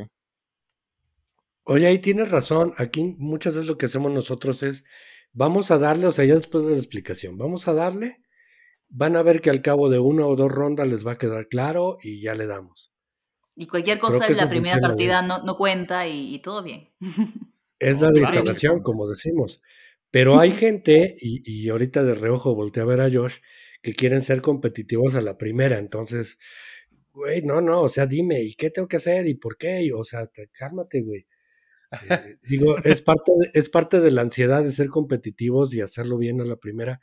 También consejo es que se relajen, cabrón. O sea, no van a ganar la primera, no. O a lo mejor sí, pero lo importante es que les quede claro todo, ¿no? Sí, fíjate que yo hasta cambio la, la forma en la que los explico, dependiendo de, de con quién estamos jugando. O sea, yo me imagino que si le explico una a Josh, tendría que precisamente explicarle todo no. O sea, de esto se trata, tal, tal, tal, tal, tal, y luego, ¿cómo de que no, Josh? Sí, Josh. No, no, no, te, voy a decir por qué. Por aquí unos puntos, por aquí también, por acá, por esto, por esto. Ah, no, sí. Pero, o sea, podrías omitir cosas que no van a, suceder durante los primeros 20 minutos de la partida, ¿no? Y es lo que normalmente yo hago cuando estoy enseñando algún juego que ya he jugado y sé qué cosas no tengo que explicar así de, y aquí está la, fase de mantenimiento. No se preocupen, yo me voy a hacer cargo y si pasa algo les explico por ahí. O en esta ronda va a pasar algo y yo les explico una ronda o dos antes lo que creo que es suficiente como para que se preparen, cosas así. Lo único malo ahí es. Lo que pasa ahí, si haces eso, es que hay, también hay los jugadores que te dicen, ah, seguro recién me explicas por qué es tu forma de ganar y me estás haciendo trampa. Y, ah, mira, te, digo, te digo la misma que Mario me dijo hace ratito: cambia de amigos.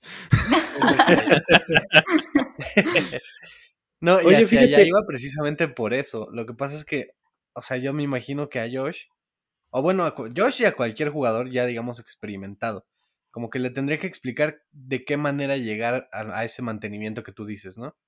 Porque con un jugador nuevo y como lo he estado haciendo ahora que, que ya un grupo de amigos como que ha estado jalando conmigo a jugar, es que básicamente les digo así como de que ustedes háganlo, funcione como funciona y ya en el ingreso, conforme lo que tengan, o sea, les doy su dinero, ¿no? Ah, no, pues ahí sí te, ya en ese momento, Omar. Ah, exacto. Porque pues ellos dirían, ah, pues es que entonces necesitaba esto para, para, para obtener eso. Entonces, ah, haberlo sabido antes. mi explicación, ajá, exacto. Como que de repente te, te bloqueas, ¿no? ¿En, qué les puedo explicar a estos novatos? ¿O qué, ¿O qué no les explico para no confundirlos más? Esa, y es que cuando, cuestiones está difícil. Cuando eres nuevo, Omar, creo que va por ahí no sabes realmente qué tan complejo es un juego. O sea, la caja a veces no te dice nada. Sí. Entonces, como ya le enseñaste dos o tres y la explicación fue de 15 minutos, pero bien completa, y solamente fue resolución de dudas o, consejos o, revires de repente para ayudarles, en otro juego puede ser completamente diferente. Si están dispuestos a recibir dos horas de, de aprendizaje, pues entonces se los explico completos. Y es algo que ellos como novatos pues no, no, no lo saben, ¿no? Y también con disclaimer, ¿vale? ¿ah? O sea, yo justo hace poco he tenido que explicarle a amigos que no necesariamente juegan juegos de mesa acá, eh, White Castle. Primero tuve que explicarlo en inglés, que es mi primera vez explicando un juego en inglés así como de esa complejidad. Y segundo, como les digo, la mayoría no jugaba juegos usualmente, o sea, habían jugado hasta quizás Azul o Catán y no más. Y tuve que explicarles White Castle, le dije, por favor, de disclaimer desde ya, este es un juego que es más difícil de lo que suelen jugar, pero eh, aquí tienen snacks y bebidas para que no sufran tanto, pero aguanten, eh, por favor. Vientos, sobornando a la gente con comida, vientos. Eso tengo que hacer, si no, ¿cómo creo contenido, Josh? Oye, oye, y hablando de White Castle, échanos la reseña. ¿Qué te parece del juego? Porque ya dentro de poquito va a estar un embargo. de los mortales. Tengo embargo de no hablar de reseñas, señor Josh. Justo me acaba de llegar el chat de Embajadores Américas. Bueno, pero no. ¿De qué va el juego? Eso sí nos puedes decir, porque esa información ya está en, ah, el, sí, sí, En, el, exquisito video tutorial de Debir. Sí, ya. Sí, o sea, estamos en la época japonesa eh, tenemos un castillo donde podemos socializar con los señoritos socializadores. Tenemos samuráis que se van a los campos a entrenar, granjeros que se van a recoger pues cosillas del campo y tenemos distintas eh, como rutas de victoria para conseguir puntos, como eh, los granjeros, si, puedes pagar el costo con arroz, te consiguen puntos de victoria. Los samuráis, si pagas el costo de metal, también te consiguen puntos de victoria según cuánta gente tienes socializando dentro del castillo. Y dentro del castillo puedes ir subiendo eh, más arriba en el castillo hasta encontrarte con los overlords japoneses que te van a dar como toda, toda la gracia del tema de haber escalado tanto socialmente. Y un poco que con esas tres eh, bases intentas conseguir puntos y encontrar la mejor ruta a través de daditos que pueden acumularse unos encima de otros, que es lo que me encanta. Tienen un puente 3D donde colocas, donde sacas los, los, daditos de ahí y los colocas en el tablero. Y ese puentecito es muy bacán porque lo armé tipo Lego, es muy bonito. eso, eso les cuento. Ok, ok. ¿Ese juego va para ese no qué onda? Sí. Sí, en ese sale completo. Bien. No sé si les había dicho, pero yo tengo una marcada, marcada resistencia y odio hacia los dados que tienen puntos negros. ¿Por qué? los números. No sé. No sé, o sea. O sea, pero es los, los puntos negros, o sea, si el dado tiene puntos blancos, ¿ya está bien? ¿O hablas de, de los, los pips? ¿Qué pedo contigo? Sí, los pips. O sea, los pips. O sea, podría. Ah, ok, en general, no importa de qué color sea el pip. No importa de qué color sea, sea el dado. Si tiene los pips negros, este, no le. Ah, ok. Digo, a menos que sea el dado blanco, ¿no? O sea, un dado blanco normal tiene puntos negros. Pero los demás colores, y lo hacen sobre todo en el amarillo, este, le ponen pips negros y no lo soporto. Porque el blanco sería mejor, dices. No, no, no, en el amarillo el blanco es horrible. Yo tengo dados así y los odio con todo mi ser. No, pues eh, yo, yo prefiero... Sí, de, repente, de repente también el tono amarillo. Este, pero yo trato incluso hasta de cambiarlo. ¿Sabes con cuál me pasó? ¿Saben con cuál nos pasó? Con enciclopedia, ¿verdad, Omar? Ahí tuvimos que hacer un reemplazo de dados. Lo bueno es que tengo aquí algunos miles de dados para reemplazar mis, sets. ah, sí, yo también. en efecto. Igual se pueden pintar también, ¿no? Le metes su pincelito, pip, pip, y ya cambió de color. depende de la mañana. Pero ¿por qué odias los puntos negros? O sea, eso es como una cosa random por, de, odiar, así como dijiste, hoy me voy a levantar y voy a odiar lo primero que vea y ya viste el pobre dadito ahí. Sí, no sé, visualmente me crea aversión, ¿eh? O sea, sobre todo en, cuando tienes un juego que maneja diferentes colores, como lo que te decía de enciclopedia. Este, o estoy pensando, por ejemplo, también en Red Cathedral, si no me equivoco. Eh, en donde tienes dados de colores y todos los, los dados tienen puntos blancos, a excepción de la Ah, ok, o sea, te, descuadra. Ajá, y dices, no, o sea, adiós. Lo cambia. Ya, ya, ya. Pero, oye, pero el Red Cathedral trae aparte el dado blanco, entonces es el dado blanco y el dado amarillo con puntos negros y los el, otros con puntos el dado bla- el dado blanco como que ya es un, eh, digamos que ya está estigmatizado para mí de que así debe ser. El dado blanco lleva puntos negros. Pero cualquier otro color, o sea, los cafés bajitos, los, los amarillos, los rosas bajitos, deben tener puntos blancos, a como de lugar. Ahora, ¿cómo te caería un dado? sí, ¿verdad? ¿Cómo? ¿Cómo te caería un dado blanco con puntos de colores? Buenísimo, hay unos sets bien interesantes donde hay 500 dados blancos y tienen los pips de diferentes colores, se ven bellísimos. Mira, Majo te puede, te puede ex- eh, expandir un poco más en el conocimiento de dados porque sé que a ella le fascinan. Ah, ya me ¿Sí, expusiste. Majo? A ver, platícame. o sea, de los poliedros para jugar, por ejemplo, eh, rol, tengo bastantes. Y creo que de mis favoritos, eh, mi set favorito que puedo decirles ahorita, son unos hechos de vidrio, vidrio mate, donde los cortes de vidrio adentro del dado son tal que con la luz reflejan como arcoíris y, ¡oh! y, las, y la letra es dorada y oh, no, olvídense, es, es una locura ese set. Ok. ¿Ya, ¿Ya es más como para coleccionarlos, Majo, para disfrutar tus rol o qué onda? O sea, sí los colecciono, pero también, eh, si puedo, los saco, ¿no? Obviamente los de vidrio no puedo tirarlos todos juntos porque se rompen y necesito Ah, estos envases de, de, mm, ¿cómo se llama? Los, los estos de dados. Los Dice Trace. Los dice trays para lanzarlo porque de ahí rompo la mesa o la mesa me rompe el dado y sí con mucho cuidado tengo que empaquetarlos indi- individualmente, pero, o sea, cuando lanzo y refleja la luz, me siento poderosa. Qué No, y chido, yo, y yo bien, y yo bien básico, feliz nomás con mis daditos cuadrados de casino. No, me, me acabo de sentir. Tienen, tienen su belleza, o sea, hay, hay algunos sets de dados cuadrados que este, son muy bellos. En la No sé. simpleza está el ¡mua! Ajá, exactamente. Less is more, ¿no? Less is Oye, more ¿qué- until it doesn't. ¿Qué, ti- qué tiene que ver, Majo? Casi siempre lo preguntamos cuando hay. ¿Qué pasó? No, no, no, me quedé pensando cómo era la frase y es así, Eh, less is more until grammar, it Josh. isn't. Sí, sí, sí, tuve que corregir mi gramática. Ah, Porque ya. en cuanto lo dije, dije, no, no, no, ¿cómo puedo estar diciendo que aprendan inglés y yo diciendo esas barbaridades? Se vale, pues mira, para que veas que no es necesario dominarlo. Es necesario nada más una pequeña embarrada para, para medio entenderlo y ya de ahí te vas. Eh, te decía, Majo, casi siempre lo preguntamos eh, con los buenos amigos, amigas que nos visitan eh, y que tienen algo que ver con el diseño de juegos. ¿Qué tiene que estar en tu mente como diseñador de juegos? O sea, ¿en qué estás pensando cuando estás diseñando un juego?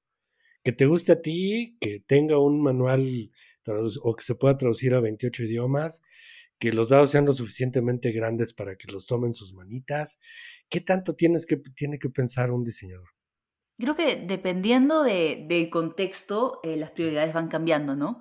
Si es un juego para un game jam que está hecho en 48 horas, tú te vas directamente a lo práctico, ¿no? Que se entienda, de ahí si el tablero no es tan bonito como podría ser, si de repente no tomaste en cuenta los colores aptos para daltónicos, pues vas a tener que probarlos con, sin gente daltónica para que lo puedan jugar bien, por ejemplo.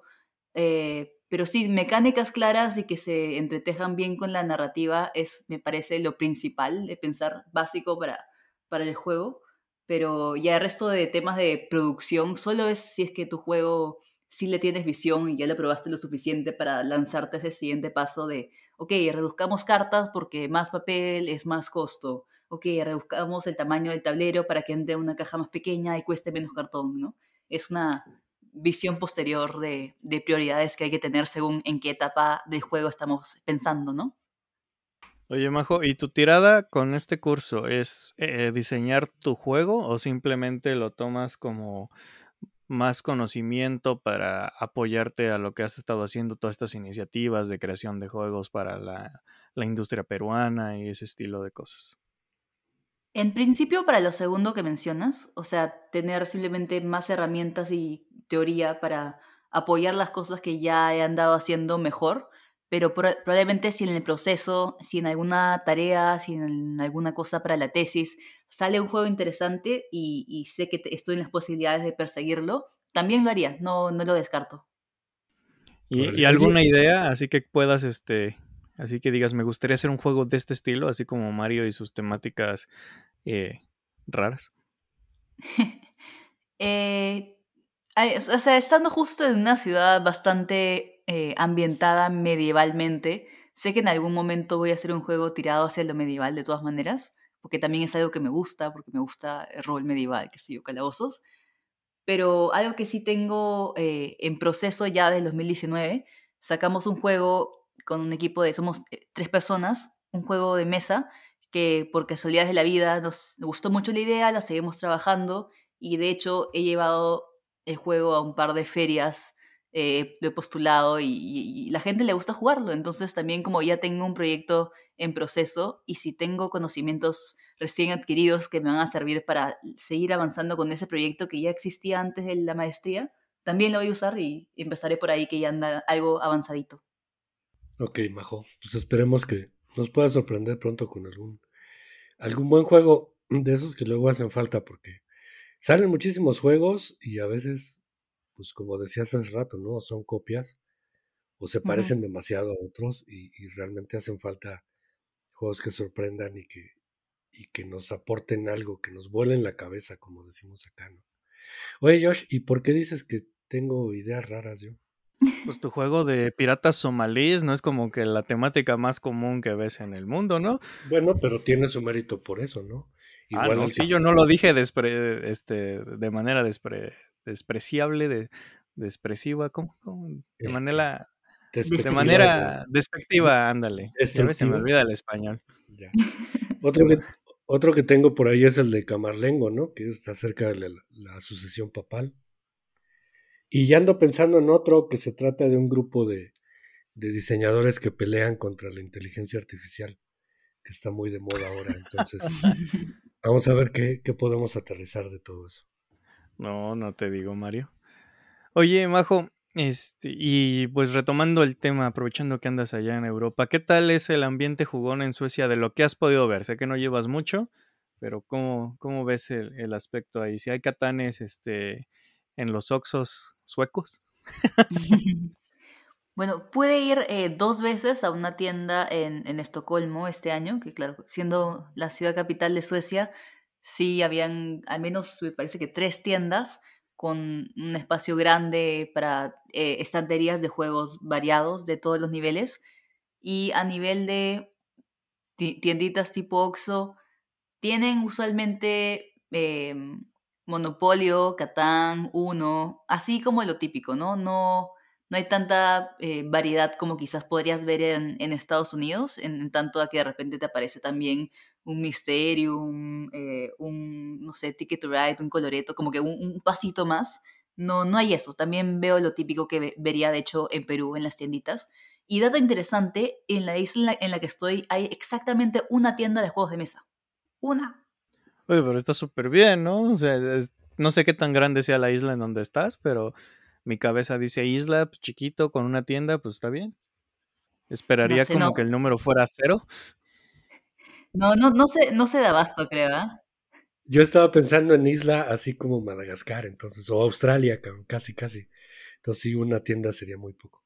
Sí, o sea, tiene un poquito más de 3.000 kilómetros de, de, tamaño, como no es tan pequeña mm. tampoco, pero en términos de, de habitantes sí es como mucho más eh, esparcido. O sea, yo estaba acostumbrada a vivir en una ciudad con 27, no, 27 no. No, de repente sí. No sé, varios millones de, habitantes y acá hay como, no sé, 60 mil en toda la isla de repente. Ah, ok. No, pues sí es pequeña. Pero bueno, una tienda para 60 mil habitantes, pues sí suena muy poquito. Ahora geográficamente, quién sabe cómo estén dispersos. ¿Es una sola ciudad? Eh, o sea, yo vivo en lo más cercano a una ciudad y llamaría una pequeña ciudad o como un pueblo avanzado. Está ahí como en el límite, la verdad. Y restos sí son como campos, como mucha gente se dedica a la ganadería o cosas así, sí están como bien esparcidas varias casas fuera de la ciudad amurallada, que es justo la parte en la que vivo. O sea, vives en, en No, sí, literalmente. Mira, pónganse a googlear luego de esto Gotland y van a ver, van a ver exactamente. Sí, sí, sí. Justo lo acabo de googlear, por eso mi comentario de ahorita que dijiste la ciudad amurallada y me sale una, una así como las murallitas que traen las ciudades de Carcassonne. Sí, y quisieron grabar Game of Thrones acá, pero por temas de impuestos no lo hicieron al final, pero se daba bastante, la verdad. Órale, qué mi, isla pudo haber sido importante, pero los impuestos lo, evitaron. Suele pasar acá. O sea, he estado eh, con algunos Kickstarters que se andan cerrando, debatiéndome si lo mandaba a Perú, si lo mandaba a un freight forward en Estados Unidos o si lo mandaba a, Suecia. Y la verdad es que entre Perú y Suecia está bastante parecido. O sea, el shipping de Perú, imagínate que sea 60 eh, dólares el shipping eh, en Suecia sería 30 shipping, pero 30 de impuestos también. Así que saldría más o menos igual. Está duro, está duro. Sí, es algo que es algo a tomar en cuenta cuando, cuando ya nos internacionalizamos hasta para las compras, ¿no? Híjole, esto te mandar haciendo cuentas, un rollo. Oye, Majo, y hablando de los juegos de mesa, ¿qué prefieres? ¿Asimétricos? ¿Abstractos? ¿Qué disfrutas más? Sí, a todo, no mentira. eh, me gusta y me llama mucho más la atención los juegos asimétricos. O sea, me gusta la idea de que cada, cada persona tenga como qué cosa puede hacer y, diferencias. O sea, por eso es que me gustan juegos como, como Root o como La Frontera, que es un juego chileno bien interesante de a dos jugadores. Y en general, si es asimétrico y de a dos jugadores, probablemente me llame mucho la atención. Em, fuera de asimétricos, diría que entre competitivos y cooperativos no hago mucha diferencia a menos que en el cooperativo sea demasiado fácil que haya el efecto del jugador alfa, porque si alguien se va a poder poner a dictar las acciones de todo el mundo y ya así se me hace que no estoy jugando tanto, sino escuchando órdenes, que no es tanto la idea. Así que depende un poco volvemos de a la, Volvemos a la frase de, de este episodio, cambia de amigos. Cambia de amigos. Sí, sí, sí. O sea, yo me doy cuenta con quién ya no puedo jugar ese tipo de juegos también. O sea, sí. Pero me gustan también los, em, los uh, trick taking, eh, toma de pasas, como Fox in the Forest, como Scout, ese tipo de jueguitos también me llaman. Si tú me dices, tengo un juego asimétrico de trick taking medieval, ni siquiera, ni siquiera lo miro y, y ya lo tienes en mi carrito de compras, la verdad. Ok, tienes debilidad por, por eso entonces. Sí, sí, sí, de todas maneras. O sea que a lo mejor Brian Boru es para ti el juego ideal. ¿Cuál? Eh, Brian Boru es un trick taking irlandés, así medio medievalón. No sé qué tan asimétrico es, pero, pero ah, sí, su mecánica principal es trick taking. Ese, ese no ha pasado por mi carrito, pero te culparé si algo pasa. va, va, va, ese, va, ese me encanta visualmente, Josh, y no, no, hasta ahorita no, no lo he investigado lo suficiente, pero por los ojos tiene unas cartas exquisitamente bellas. Sí, mira, yo sí ya lo investigué, no es un juego para mí, pero no es un mal juego. Lo que hace, lo hace bien y agarra mecánicas como el trick taking y demás, que son normalmente de parties, lo hace un poquito más pesadito, en, en teoría un poquito, es un euro un poquito más involucrado. Tampoco es así súper pesadote, ¿verdad? Pero pues sí está. Me llamó mucho la atención lo que hacía. Por eso. Está pues ahorita pues que, Majo lo describió, dije, mm, maybe. no, no puede ser un episodio donde alguien no se vaya antojado. Es lo que te iba a decir. pasemos ya a las recomendaciones de antojos, ¿no? Majo, ¿tú qué nos puedes recomendar por ahí que, probemos? Hmm no es nada particularmente tan reciente de repente, pero si todavía no han tenido la oportunidad de probar Three Ring Circus, a mí me gustó bastante, me pareció así como medianito y fácil de involucrar a gente tanto nueva como experta, había como mucho que disfrutar. Y sobre todo a mí también me entran bastante los juegos por los ojos, entonces es un juego súper bonito con la temática cirquense y si, no, si lo han visto en mesa sabrán que es súper atractivo de verlo y también es divertido jugarlo, así que por ahí va mi recomendación. Es un juego que tengo por acá cerquita y lo vi y dije, sí, ese recomiendo, sí, sí, sí. Y en precio creo que está accesible, ¿no? Sí, ah, no sabría decirte cuánto, pero claro, como los juegos de. Como estás sacando de Beer con la misma línea de juegos del mismo tamaño, andan a, a precio aceptable, se supone. A menos que las tiendas lo ¿qué va a pasar? debe estar el equivalente a unos 35, 40 dólares, ¿no, Josh? Sí, algo así. Un poquito menos. Ok. Porque ahorita acabo de, Bueno, me acaban de avisar que si quiero un White Castle y me dicen que está en 700. Ok. Yo, mi recomendación de una vez, de una vez, si les gusta Great Western Trail, si les gusta Great Western Trail con la expansión, definitivamente denle una probadita a Great Western Trail Nueva Zelanda. Es mi nuevo Great Western Trail favorito. ¿Ese es y me gusta más que el base con expansión. Así lo digo ya, ya ah. estoy convencido. Yo estaba esperando ese, ese diagnóstico tuyo y este y entonces ya. Digo, está, porque sacaron como, como 35, entonces estaba esperando a que salieran todos ya para, para que tú me dijeras cuál es el bueno para que acompañe al, al base original que tenemos por acá. sí, es, ese es standalone, majo. Ah, sí, sí, qué Bien, qué bien. Y, y, la verdad es que se siente como la fusión de todo lo que lo que trae la, el juego base más la expansión, más aparte un énfasis un poquito más uh, en el tech building mismo del juego. En vez lo, de lo que sí tengo que decir, ¿es ovejas? Es ovejas y las puedes trasquilar para vender su lana también. lo único que sí tengo que decirles es que no aprieta tanto como el Great Western Trail original, pero se necesita que no apriete tanto porque la toma de decisión está amplificada. Ok, bien. Y ya, esa fue mi, recomendación del día. Gracias. De este lado, no sé si, si tú, Omar, tengas alguno. Pues no. Digo, el, pues último que he probado. Dime.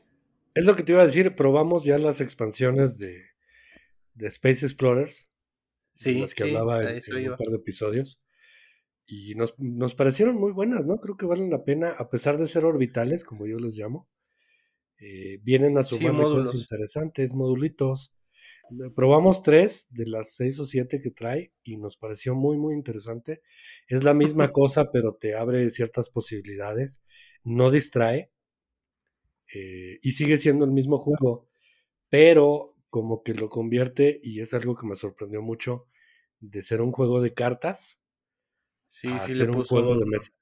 Sí, ya, ya lo hizo más jueguito de mesa, entonces yo, me, yo, yo lo sentí muy padre, entonces ahí está la recomendación para que lo prueben con la expansión.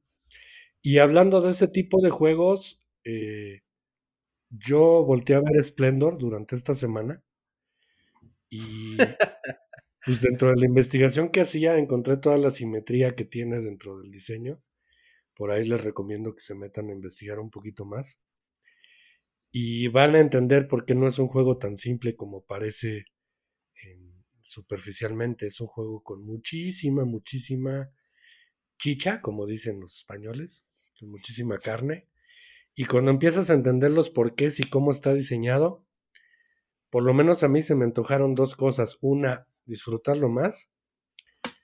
Y dos, eh, pues tratar de El Splendor Duel, muy bien. no, tratar de arreglarlo, ¿Sabes por qué? Sería bellísimo jugar un Splendor completamente simétrico y plano en su interior porque sería un abstracto idealmente bello. Entonces, estoy viendo la posibilidad de hacer mi propia versión con, ahora sí que planito, ¿no? Eh, ya les pones esplenda, así ya. No, se, se llama esplendoide, ya tiene hasta nombre. Entonces, ya les estaré platicando ahí cómo voy. Pero sí, denle chance. Yo he visto gente de repente como que muy negada o muy hacerle mucho me a juegos de ese tipo, sobre todo. Pero en este caso creo que vale la pena darle un chance porque tiene, tiene de dónde. Sí, nada más para cerrar, el Space Explorers es el que tiene la portada ochentera del modelo de acción típico de esas épocas, ¿no? Sí, todo el, lo que fue la carrera espacial.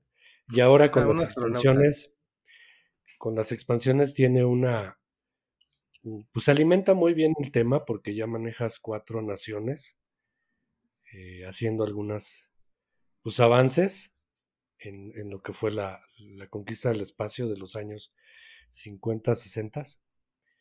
Y e incluso las cartas son, tienen un amarillento muy atractivo, o sea, es retro completamente, ¿no? Haz de cuenta que se ha pasado 25 años en el cajón de la abuela y lo sacaste para jugar. Es bello, es bello.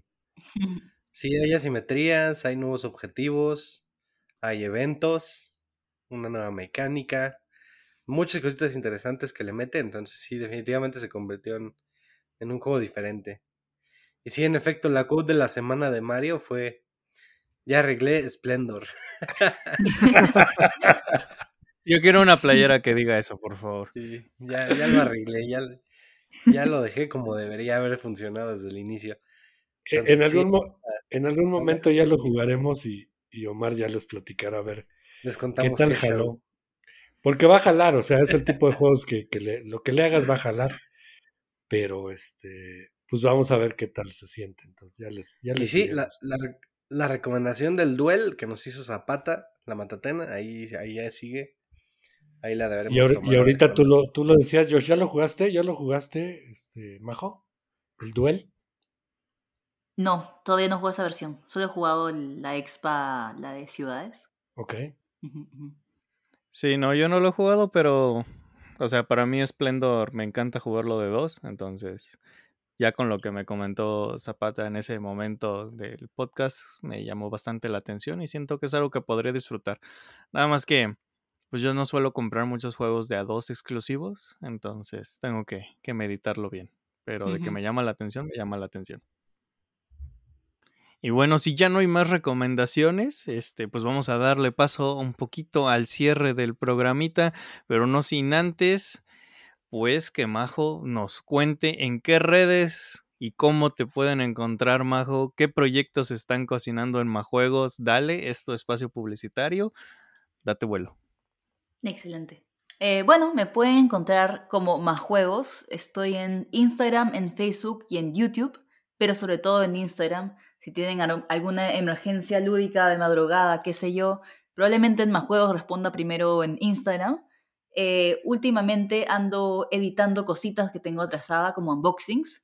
Eh, prontamente espero sacar el unboxing de, mm, de White Castle y el de Three Circus, aunque ya va, perdiendo urgencia el segundo. Pero también a partir de lunes ya tenemos permiso para hacer, dar nuestra opinión sobre White Castle Así que ya la próxima semana espérense que eh, los embajadores y embajadoras de, por ahí de Debir vamos a estar contándoles ya finalmente qué nos pareció el juego luego de un par de partidas a muchos y pocos jugadores, idealmente. Y sí, fotitos, reels, videitos, eh, pueden encontrar mi página en general. En YouTube está mayormente cositas más HDs como unboxings, pero sí tengo un gameplay de Exit si les gusta para que se spoileen un, uno de los juegos completamente si no saben si entrarle a jugar exits. Ahí está completito con todas las pistas resueltas. A mí me gusta mucho jugar exits y me gustaría haber grabado más de las partidas, la verdad. Y pues ya saben, entonces manténganse el pendiente de las redes de Majo para que se spoileen Exit, digo, para que no se pierdan ni nada de su contenido. Y desde luego, no olviden que a nosotros nos pueden escuchar en todas las plataformas de podcast. Andamos en Instagram y también en YouTube los sábados en el canal de Geek Night Games. Nosotros nos vamos despidiendo. Muchísimas gracias por habernos escuchado, por haber llegado al final del episodio. Tomen agüita. Yo, Josh, les digo adiós y cedo el micrófono para que Majo, Mario y Omar se despidan. Y recuerden, no dejen de jugar. Eh, pues muchas gracias y si, si han pasado por este episodio, siempre estaba esperando eh. que me inviten y llegó el día, así que eh, bacán. espero que sigan escuchando más de este podcast y espero que por ahí si no me siguen, me sigan y así tengamos más amiguitos lúdicos. Adiós y muchas gracias.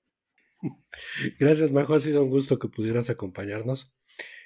Gracias a todos los que nos acompañaron hasta el final.